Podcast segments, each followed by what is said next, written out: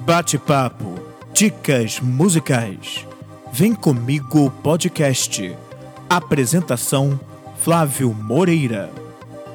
Bom dia, boa tarde ou boa noite. Seja muito bem-vindo ao Vem Comigo podcast, que traz bate-papos com anônimos com histórias de valor ou humor e dicas de músicos ou bandas pouco conhecidos por aqui no Brasil. Hoje eu trago para um bate-papo um profissional da voz que vivenciou diversas fases do rádio e desenvolveu um negócio com base nisso. Multiplica conhecimento e discute abertamente sua opinião a respeito do futuro da comunicação. Uma conversa que fala até sobre podcast.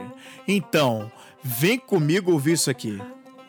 E aí, pessoal, estamos começando aqui mais um Vem Comigo podcast, agora com um convidado muito especial, um convidado diferente de todos os episódios que nós já tivemos até aqui, porque esse cara vem do mundo do rádio, né? Então a gente vai bater um papo muito legal aqui sobre isso, ele vai contar um pouquinho da história dele, né? Primeiro eu queria saber se você falasse para a galera aqui o seu nome, sua idade, da onde você vem e o que, que você faz. Rapaz, onde eu venho, eu, na verdade, não me lembro. Mas é, meu nome é Rui, Rui Jobim, eu sou radialista há muito tempo, mais de 30 anos, e tenho 53 anos.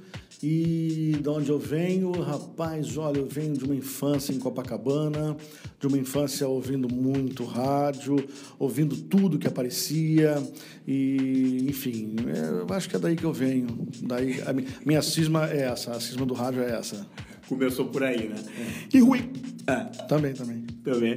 E conta aqui pra gente um pouquinho aqui, Rui. É, como é que. O que, que despertou em você esse desejo para seguir essa carreira no, no rádio como locutor? Foi o Ruizinho lá pequenininho, com 5, 6, 7 anos de idade, começou a pensar e falar: ah, não quero ser médico, nem advogado, nem nada disso. De onde veio essa paixão pelo rádio e aí essa escolha de carreira? É, a minha mãe ouvia muito, né? Ouvia muito a Rádio Globo, Tupi, naquela época, aqueles comunicadores, grandes comunicadores. Então eu, eu com ela ali, né? Ela fazendo os afazeres domésticos, ouvindo rádio, se emocionando ali. Eu acho que ali eu quis também, é, talvez, ficar mais perto da minha mãe, dizer para ela: olha, eu também vou fazer isso, né? Então, acredito que tenha sido ali. Eu tinha seis anos de idade, falei para ela que eu queria ser locutor de rádio, mas não tinha a mínima noção do que, que era isso, né? Nem como é que eu ia chegar lá. Não tinha ninguém na família que fosse locutor ou que sequer trabalhasse em rádio. Então ia ser muito duro, mas eu não sabia, eu apenas queria. E aí, enfim, eu, eu consegui. Mas eu, eu, eu foi assim, seis anos, em 1900 alguma coisa, eu comecei a ouvir muito rádio por conta da minha mãe e quis fazer também, quis fazer igual. Ah, entendi.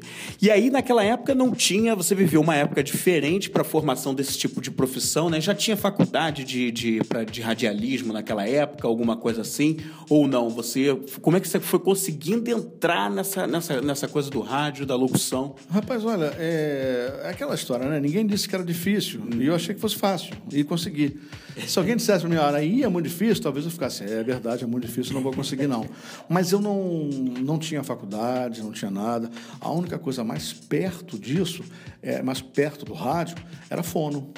Hum. É, fonoaudiologia, assim. Né? Então tem que fazer fono, né? Não pode fumar, é, não pode tomar gelado, não pode beber gelado, não pode fumar e tem que fazer fono. As únicas coisas que eu ouvi quando eu era jovem, né? Uhum. Mas eu, depois de muito tempo, e eu fui criado para ser militar, né? Então toda a minha infância foi baseada nisso. Meu avô era militar, e isso é, me gerou muito problema porque eu não queria ser militar. Mas eu estudei, inclusive, em colégio militar, eu estudei em, em curso pré-militar. Pré uhum. Então foi uma confusão muito grande na minha cabeça, porque eu, eu sabia, eu, eu sabia que eu queria ser radialista, queria ser locutor, mas eu queria também ser militar porque a minha família toda queria. Mas depois que eu cresci um pouquinho mais, eu parti mesmo para o meu sonho e acabou. E acabou. E daí foi adiante. E com quantos anos você começou, no, começou a trabalhar nisso, no rádio? Você lembra quando foi que você começou e como foi? Ah, eu, eu, comecei com 17 anos. Eu tinha acabado de fazer um curso de locução na Associação Brasileira de Radialistas, que nem, nem existe mais. Uhum. E fiz um curso e no mesmo dia que o curso acabou, eu peguei meu certificado, eu perguntei na, na, na recepção do curso se tinha conhecia algum lugar que tivesse vaga, uma rádio, e me disseram que na Roquete Pinto tinha uma vaga. Eu fui lá, eram quatro da tarde, deu meia-noite, eu estava estreando já. Então foi rápido. Assim. É, foi, foi rápido. Eu falei, eu, eu, não imaginei que fosse ser tão rápido. Não, não, não, era a rádio que eu queria, mas era uma rádio para se trabalhar. E lá foi ótimo, porque eu errei, eu aprendi, eu, eu conheci muita gente boa, conheci um rádio que hoje não existe mais, né? Mas eu conheci um rádio muito interessante, muito, é, vamos dizer assim, com muita dificuldade as pessoas faziam um rádio naquela época, principalmente na Rádio Roquete Pinto, né? A Roquete Pinto hoje, por mais que seja do estado do Rio e a gente se encontre falido, uhum. é uma rádio boa, tem bons equipamentos e tudo. Naquela época não, era uma rádio muito ruim. Era uma rádio que tinha a produção era muito hum, deixava a desejar muito demais, demais. É mesmo. E aí, quando você chegou ali na Roquete Pinto, o que, que você chegou para fazer ali de desafio ali? Que que, já que você já estreou ali naquele primeiro dia, meia-noite, o que, que já entrou para você encarar ali naquele, com aquele primeiro trabalho? Com 17 anos, tudo é desafio, né? Não tem, não tem como não ser. E eu queria muito é, apresentar um programa musical, né? Que naquela época estava em evidência.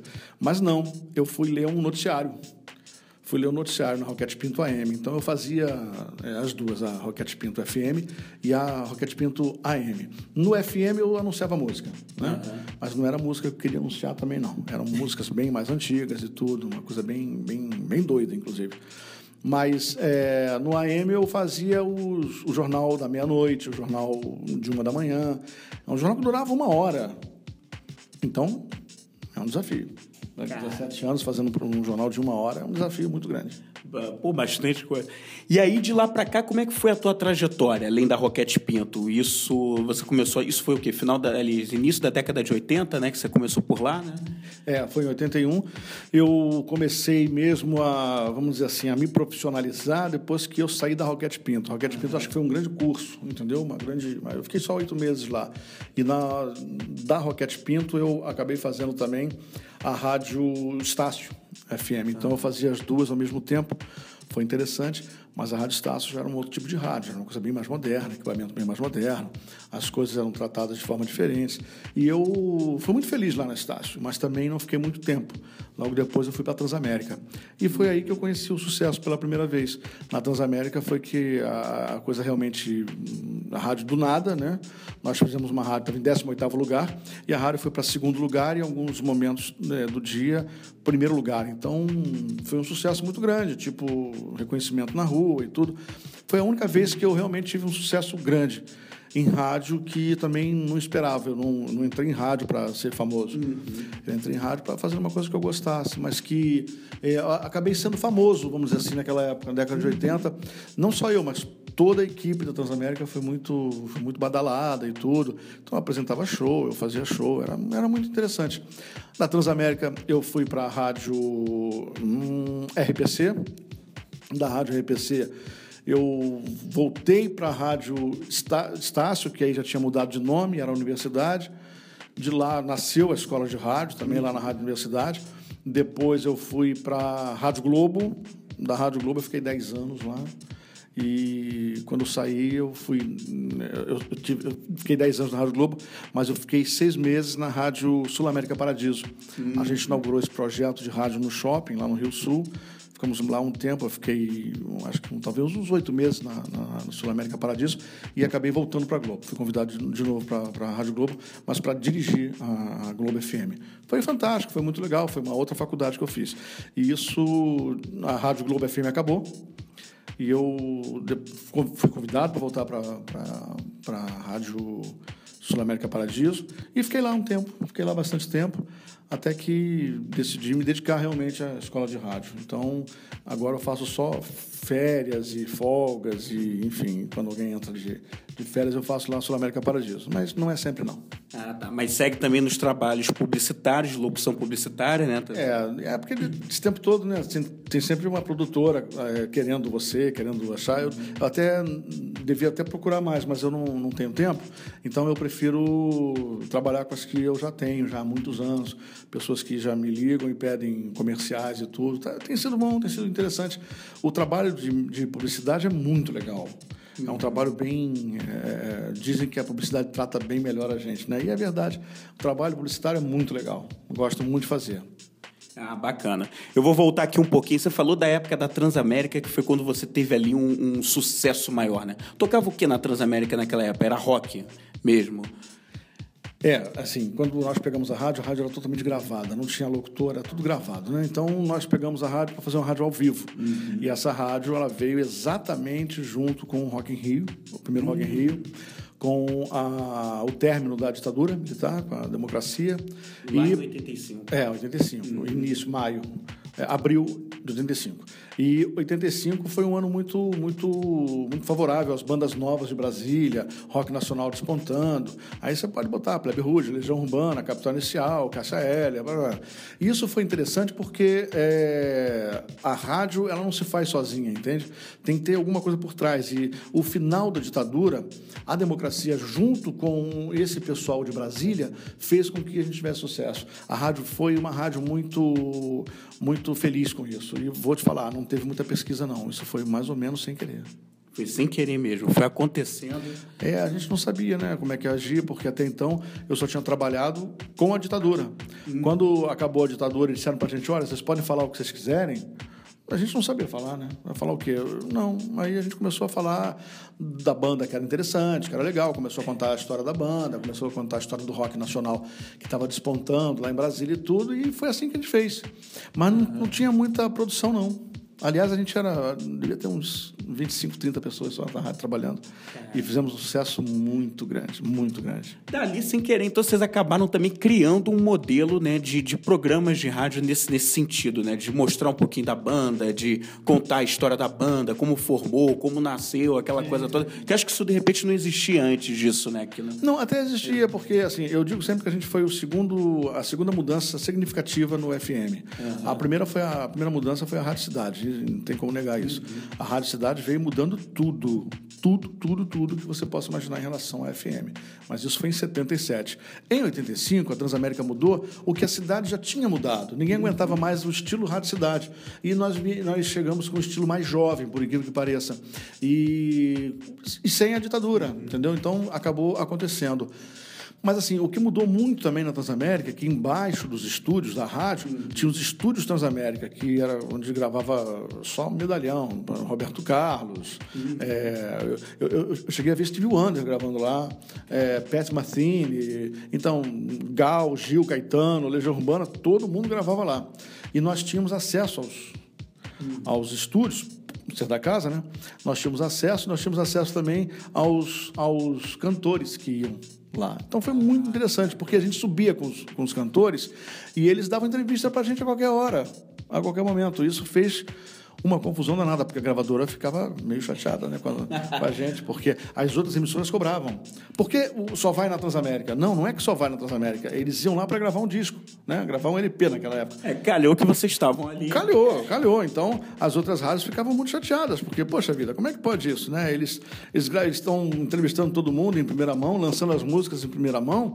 Os artistas foram chamados a atenção. É. Porque não podia fazer isso. Mas a gente não estava nem aí, né? Queria mais é bagunça mesmo. É, tá certo, tá certo. E aí, dali, deu mais quanto tempo de Transamérica ali para você? Você ficou ainda mais quanto tempo ali? Deu 85? É, eu saí da Transamérica em 1990. Quando eu saí, eu estava coordenando a rádio. Eu cheguei a coordenar. Eu entrei como locutor, depois virei produtor, depois virei produtor, locutor e coordenador da rádio. E eu saí em 1990. E aí foi, foi, foi interessante. Acho que deu... deu sabe? A Rádio Transamérica virou uma, uma fábrica de programação musical e já não me interessava, já não podia fazer mais nada, já não podia falar mais o que eu, que eu bem entendia. E isso aí tinha que cumprir uma regra, né? E eu já não, não, não dava mais. Eu tinha que botar uma vinheta, depois a música X, depois eu tinha que falar a hora, depois eu já tinha que botar, eu tinha que falar Transamérica, melhor do Rio, melhor som do Rio. Isso já não, não podia falar nada, não podia nem, nem mais dar boa tarde, nem boa noite, nem nada, nem falar meu nome, então eu resolvi sair. Falei, eu vou sair porque eu quero ficar quietinho um pouquinho. Mas não deu tempo, não. Logo estrei em outra rádio, aí foi. Ah, entendi. Aí de lá foi para onde? Foi, foi quando você foi para Sul América? Pra... Não, lá, é, de lá eu fui para a rádio RPC. Ah, para RPC. É, de lá eu fui para a rádio RPC, foi muito legal e tudo, mas da RPC eu fui para a Rádio Universidade, que era a Rádio Estácio, que tinha mudado de nome. E na rádio universidade também eu cheguei a coordenador e depois eu cheguei a diretor na rádio. Foi muito interessante porque é um trabalho bem diferente daquele que eu estava acostumado, né? É um, a, o trabalho de direção é um trabalho de direção como qualquer outro outra empresa. Pessoa que, então não era isso que eu queria fazer. Eu queria fazer coordenação de emissora e não dirigir uma empresa. E aí também não, não gostei muito tempo, não. Fiquei acho que dois anos e meio na, na Rádio Universidade. Mas foi bom, porque lá pelo menos surgiu a, a escola de rádio. Foi ah, lá que ah. surgiu. É. E foi o teu primeiro contato com liderança, né? Com, com, com, com papel de líder ali, com, com uma coisa de tendo que gerenciar, né? Foi, foi o teu primeiro trabalho nesse sentido, assim, também tendo que fazer esse tipo de coisa? Eu já tinha, eu já tinha sido coordenador da Transamérica. Ah. E Transamérica é uma, como a filial ficava em São Paulo, uhum. fica até hoje, é muito complicado você coordenar uma rádio que tenha o teu chefe direto, o diretor, a diretoria em São Paulo. Então, muitas vezes tive que ir para lá e como eu era locutor também atrapalhava, sabe, o fato de eu viajar e fazer a locução. Então, quer dizer, chefia é legal e tudo, mas quando você pode mexer, quando você não pode mexer é muito complicado, né? Então, eu não podia mexer muito na Transamérica, mas eu podia mexer muito na Rádio Universidade, que era uma rádio educativa e não tinha muito não tinha muita ligação com com o Ibope. Podia ser qualquer qualquer coisa, né? Podia ser qualquer Ibope, estava bom. Então, interessante lá ter a rádio no ar e a gente chamou a rádio de rock, era uma rádio rock. Uhum. Rádio Universidade, uma rádio pop rock. Foi muito interessante, que é um estilo que eu gosto muito e aprendi muito coordenando. Mas depois foi quando, assim, a, a momento de chefia maior para mim foi a Rádio Globo que eu aprendi. Eu acho que na Rádio Globo foi uma faculdade de 10 anos que fez eu entender bastante coisa do lado da criatividade, do lado da, da criatividade, mas também com o lado financeiro, com o lado da produção e com a administração. Acho que valeu muito. Valeu muito. Qual foi, quais foram as lições que você tirou dali? Aquelas que você acha que são as maiores ali, no, na liderança, nessa coisa toda ali, na, até na Rádio Globo, quando você chegou ali e viu, ah, pô, agora eu tô aqui, tô como líder, tô coordenando isso aqui. O que, que você tirou ali de lição e quais foram as maiores dificuldades tuas ali? E você viu, putz, isso aqui, cara, tá difícil de fazer e aí eu vou ter que me virar e como é que foi? É, assim, a maior dificuldade para mim na Rádio Globo foi, como eu dirigia uma rádio musical, então a gente ficava muito voltado à música, como é que, como é que o público vai agir, vai reagir à novidade e tudo. Mas isso é, faz parte do, de todo o processo. A minha maior dificuldade foi dizer para a diretoria, para o meu chefe, que algumas músicas precisavam ser tocadas e eles não queriam tocar essa música porque é, familiares de alguns, de alguns nomes lá não gostava, a esposa de um não gostava da música e tudo. Então eu acabei não tocando a música porque o meu chefe não gostava da música ou então pela porque a, a esposa do meu chefe, opa, a esposa caiu o copo aqui, a esposa do meu chefe não, não, não gostava da música. Então, quer dizer, eu acho que se você tem um papel de diretor, tem um papel de coordenador, você tem que tocar o que o público quer, não é o que a sua esposa gosta ou deixa de gostar. Esse foi um grande desafio, porque a gente é, não ganhei todos, não. Perdi algumas batalhas, algumas batalhas eu perdi, perdi feio. É, por exemplo, a Adriana Calcanhoto não podia tocar. Você vê uma rádio como a Globo FM, a adulta contemporânea, não podia tocar. Qual era a justificativa que eles davam? A mulher não gostava, a mulher dele não gostava. Então, quer dizer, isso não tem, não tem o que você discutir, entendeu? Hum. A partir do momento que o teu chefe fala, não vai tocar porque eu não quero. Então, tá bom sabe? Então, assim, mesmo causando mal ao teu trabalho, não dá. Ou você pede para sair, né? Que seria um absurdo, ou então você cumpre a ordem. Eu cumpri a ordem e fui até. Agora, a grande lição que eu tive foi que a rádio não é nossa, né? A gente pensa que a gente coordenando, dirigindo, mandando em todo mundo e acaba achando que a rádio é nossa. A rádio não é nossa. A gente está ali temporariamente. E quando eu descobri que a rádio, numa reunião, que a Rádio Globo ia acabar para dar lugar à CBN, eu falei: não, não vou deixar isso acontecer. Eu não tenho que deixar nada, entende? A rádio não é minha. Mas foi engraçado isso. Não, isso não vai acontecer porque, não, porque eu não quero, não vai acontecer. Olharam para mim como dizendo assim: ué, o que, que esse garoto está pensando? É, quem é esse garoto para falar assim? Mas é assim, a gente, a gente pensa que a rádio é nossa. Então vive isso 24 horas. É, é bom, é bom. Que, que, é, que interessante, né? Que diferente. E lá na Rádio Globo você também apresentou um programa famoso que é o Globo no Ar, né? É, você teve quanto tempo apresentando esse programa? Ah, foi um ano e meio, um ano e meio, o noticiário mais importante, sei lá, talvez do rádio, né, cara? Rádio moderno. E esse Globo no Ar era muito complicado, porque, assim, hoje você sabe que não tem problema errar, né? Você, o locutor erra, né? O locutor tropeça, o locutor erra, o locutor gagueja, o locutor... E assim, a ordem que eu recebia lá é não pode errar.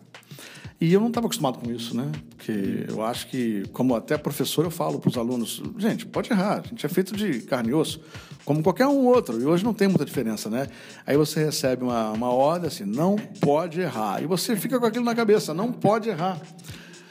Mas foi bacana. Ali eu já, muito tempo já no rádio e tudo, já não tinha mais o frio na espinha, né? Ali já me dava o frio na espinha. Ali foi muito legal. Como, como dizia para mim o, o, meu amigo Antônio Carlos, lá, que agora está na Rádio Tupi, né? Ele falou assim: Ah, tá, agora você está brincando de rádio de verdade, né? Porque você fazer o Globo no ar numa Rádio Globo naquela época era coisa de Brasil inteiro ouvindo, né? Brasil inteiro. Era a rede nacional, então era muito. Você muito lembra em que ano mais ou menos você pegou o Globo no ar? 91? Ah, não, não, não. não. Foi em 90 e... Não, 2005. 2005? 2005, ah. é quase 2007. É.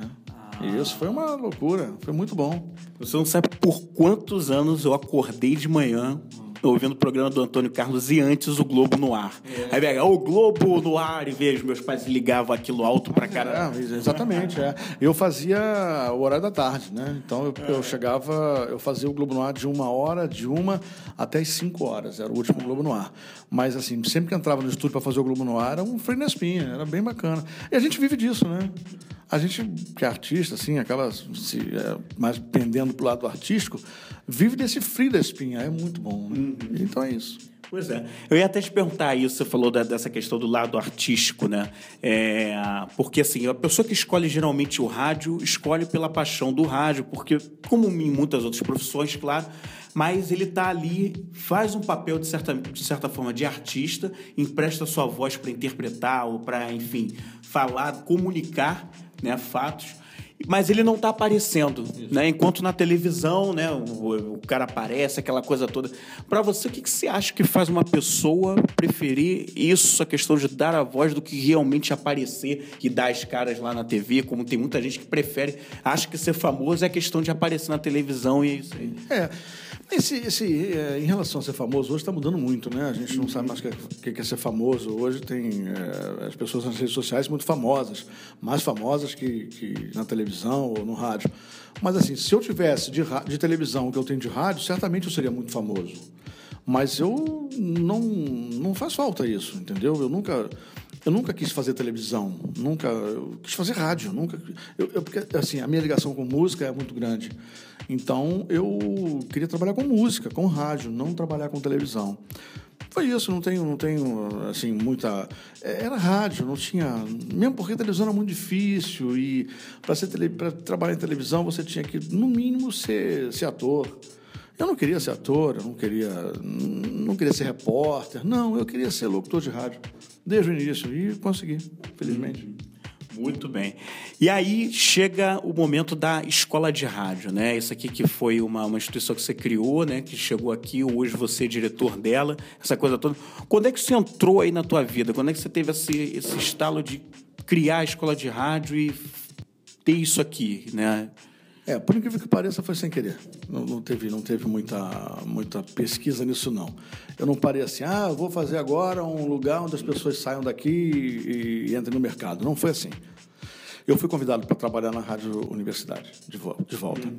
Só que o salário lá era metade do que eu ganhava como locutor na Rádio RPC.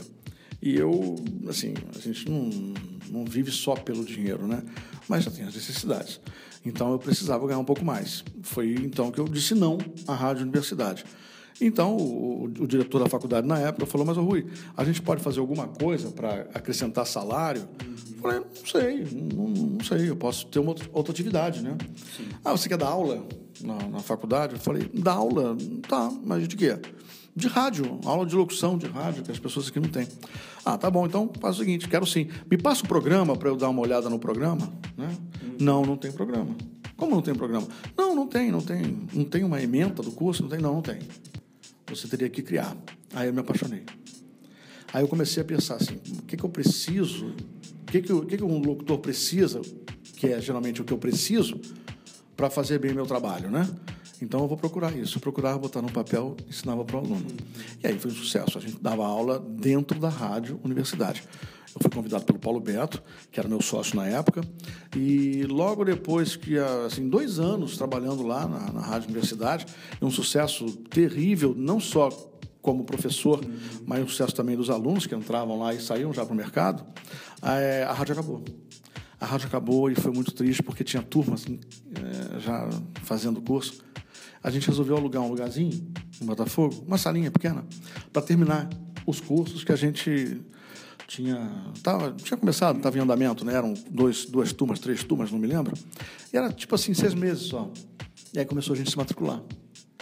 Eu falei, ah, cara, vou cair de cabeça nisso. Comecei a estudar, então, é, como é que eu poderia fazer para dar aula melhor. E hoje, de radialista, eu virei dono de escola. Não sei nem como aconteceu isso. E aí passa por todo o processo da Secretaria de Educação, que me apoia um bocado, etc. e tal.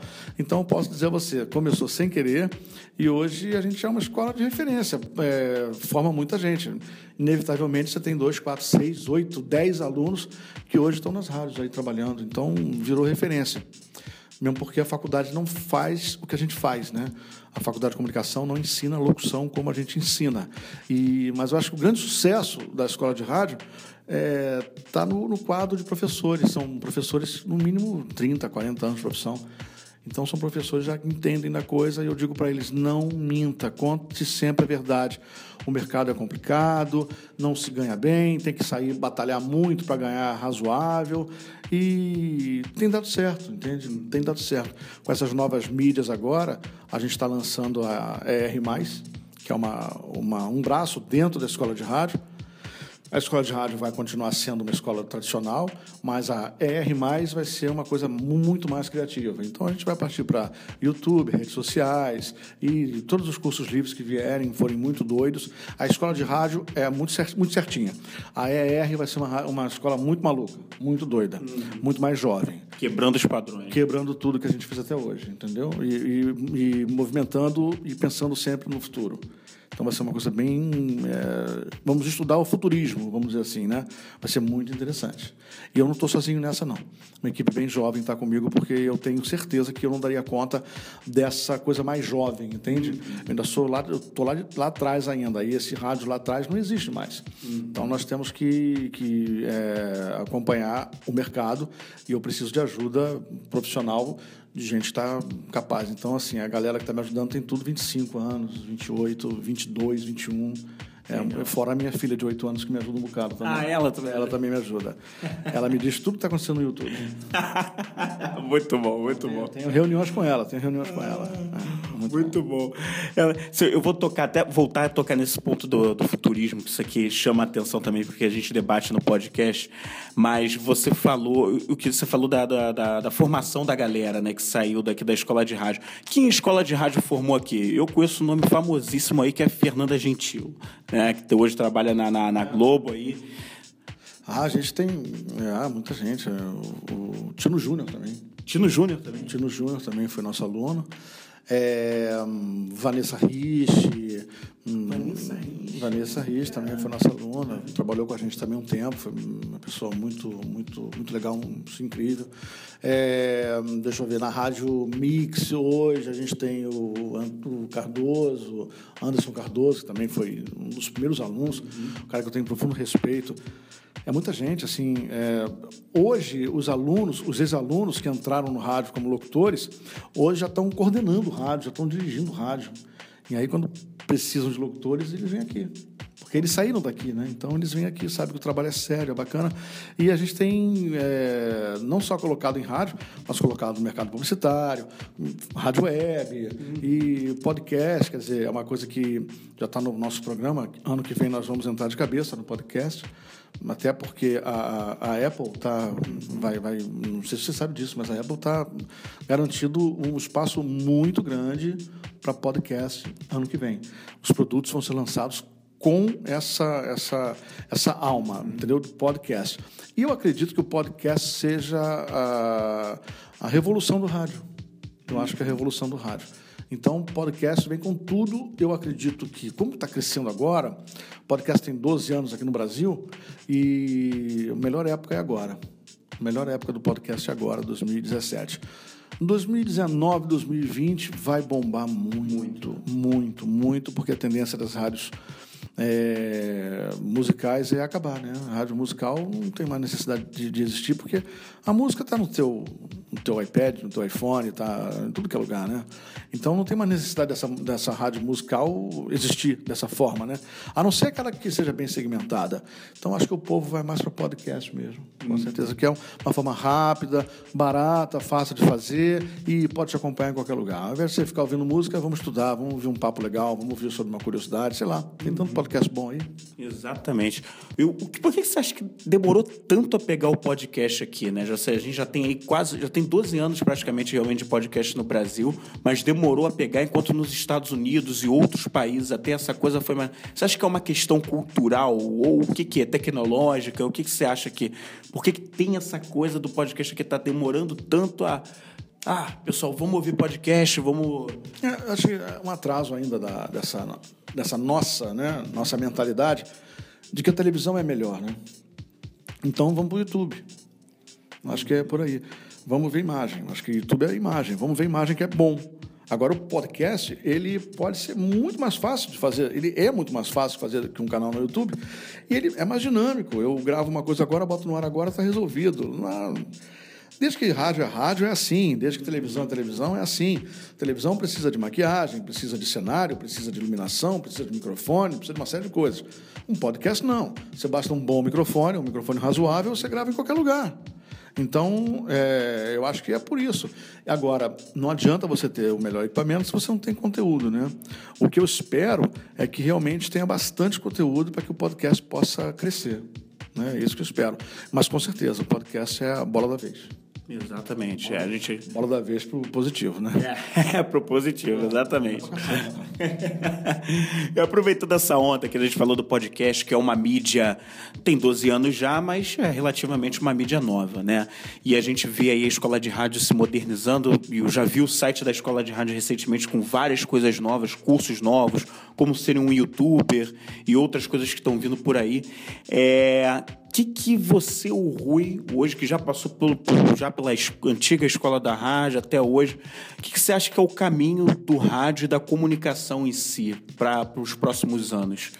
Debate, comunicação, bate-papo, é, enfim, acho que a fala, acho que a narração, a resenha, a discussão, entendeu? Eu Acho que isso o podcast representa muito bem.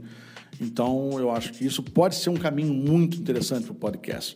Mas é, não vamos deixar de pensar também que é muito incrível, né? Você ter uma televisão, ter uma imagem, como você tem no YouTube, como você tem uma TV a cabo, é, é incrível. Mas é, dá para fazer um podcast. Você, se você parar para pensar, o grande momento do rádio que foi é, o momento da novela radiofônica, né, da, da, da radionovela, esse momento pode voltar no podcast. Qual o problema? Isso já não voltou, né? Inclusive, nos Estados Unidos tem alguns podcasts que são realmente contando histórias, é como se fosse uma novela. Existe já isso lá. Com certeza. Eu esqueci o nome agora, aquela que se passa dentro de uma universidade, onde uma menina foi assassinada e tudo. Aquilo ali chamou tanto atenção, porque as grandes empresas já estão comprando podcast para fazer. Então, assim, por que não ser a rádio 2.0, né? Por que não ser uma, uma, uma continuação, uma continuidade à rádio? Rádio não vai acabar, mas está agregando coisas, né? Então, por que você não pode ter um programa num, numa rádio e também ter um podcast? É, Muita gente faz isso, muita, muita gente, principalmente em São Paulo, as rádios fazem isso. Pegam a transmissão e colocam também no podcast. Então, a pessoa não viu lá, é como se fosse Globo.com, Globo Play, né? É sob demanda, então eu vou ter um. A CBN está com um sistema dele. Tá, mas CBN, você prestar bem atenção, já está fazendo um podcast, uhum. né? Já está fazendo, já está. Eu assino a CBN. Uhum. Então isso é, é interessante. Então nós temos essa possibilidade. Por que não usar, né? Hoje a qualidade sonora é legal, você tem uma internet um pouco melhor, coisa que não vai mais acontecer, porque a internet, se não mudar, vai frear tudo isso. Uhum. Mas foi lançado um satélite agora deve ter uns quatro, seis meses, que vai ter uma internet bem melhor para toda a América Latina, para todo, todo o Brasil, com certeza. Então, isso vai melhorar muito, porque vai levar a internet melhor para lugares que não tem internet ainda. Então, isso vai mudar, mudar muito. A partir do momento que você tem uma boa internet, um, um, é, mídias para serem propagadas e um bom conteúdo, não tem como você não ter o teu nicho de mercado, entendeu? Os teus ouvintes, os teus inscritos, os teus assinantes, não tem como você não ter.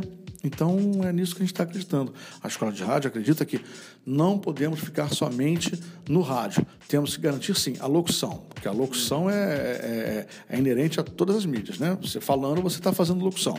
Então, a locução não acaba. A locução continua como o jeito que está. Só que o foco não é só a rádio, não pode ser mais rádio. O foco tem que ser é, o que está no momento, o que está acontecendo no momento. Então, nós já temos aulas de como fazer um podcast, o que é podcast, como fazer YouTube, como fazer rede social, como se comportar na rede social. É muito interessante. É, isso, é, isso é importante, é legal. Sim. E aí eu queria te fazer até uma pergunta com relação a isso, né? Dentro dessa modernidade. Por um lado, de quem produz podcast, né? Que muitos têm aquela dificuldade de como monetizar o podcast, como tornar isso rentável, né? Essa distribuição do conteúdo e tal. E do outro lado de quem é, por exemplo, o, anunciante, né? Apostar no podcast, que tem muitos ainda que estão um pouco reticentes sobre, ah, sei lá, vamos apostar no podcast e tal, isso aqui.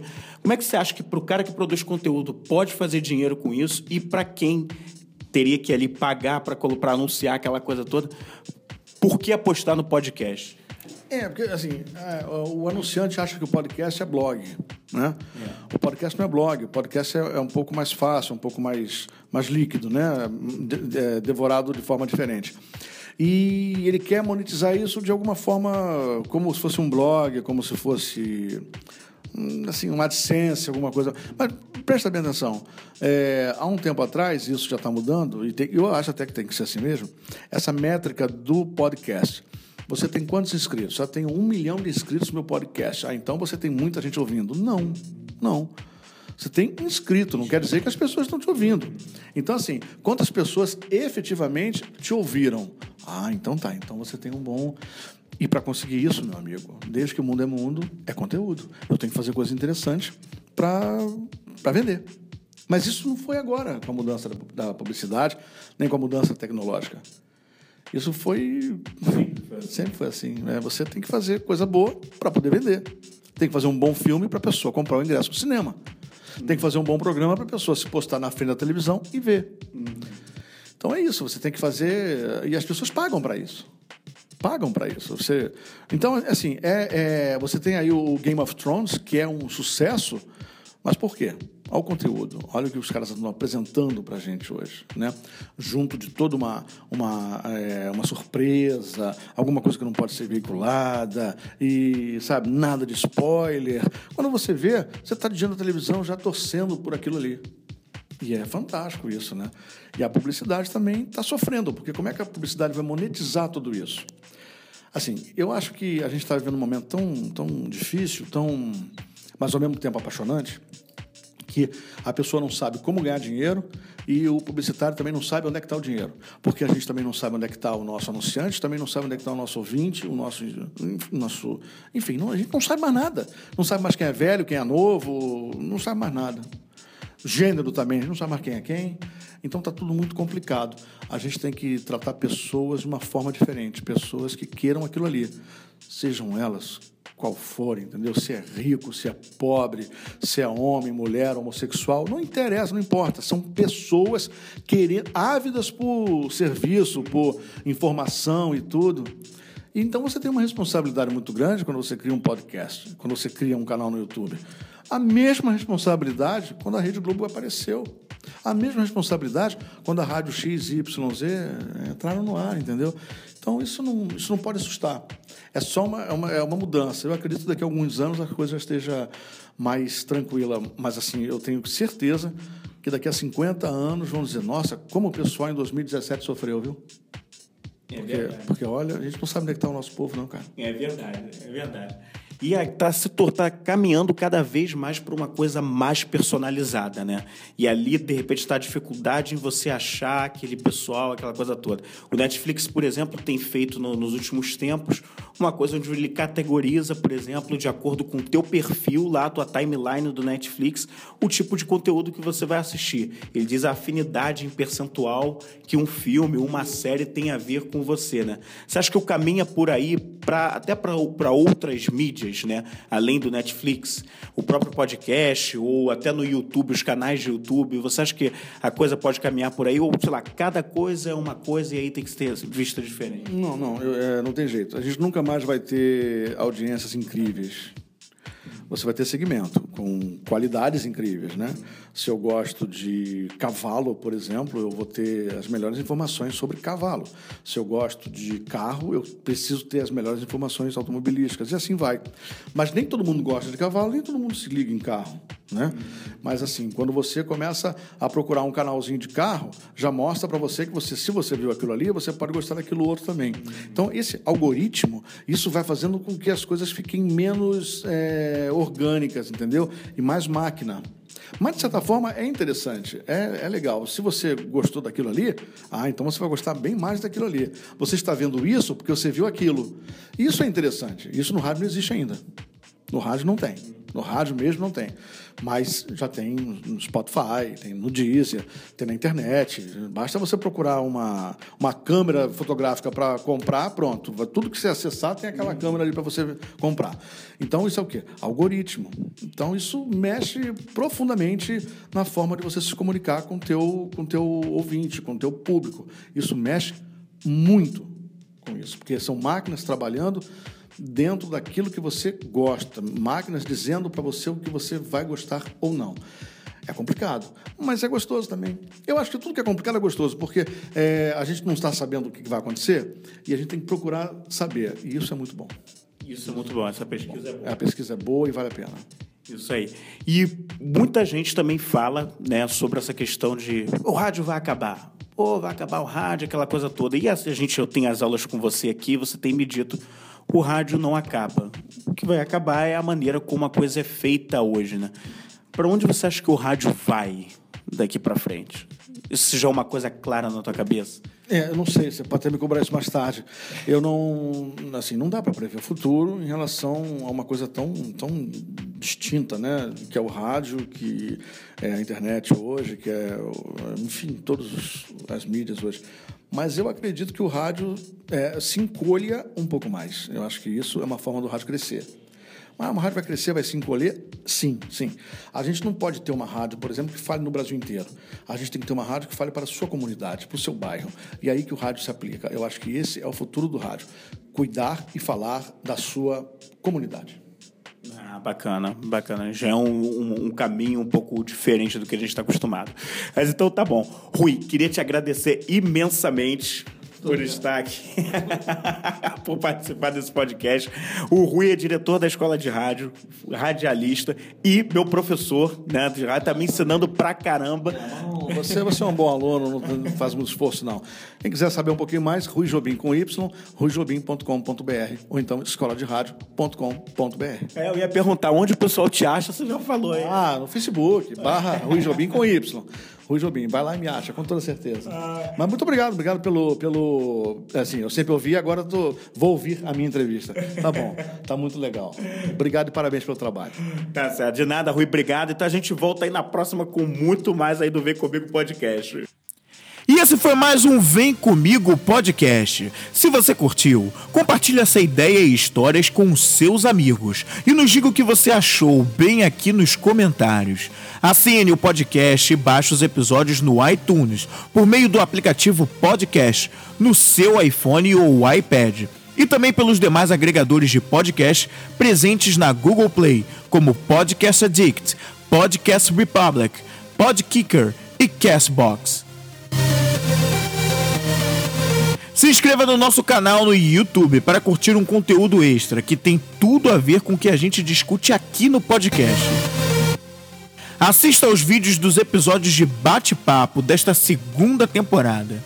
Muito obrigado pela audiência e até a próxima semana com muito mais.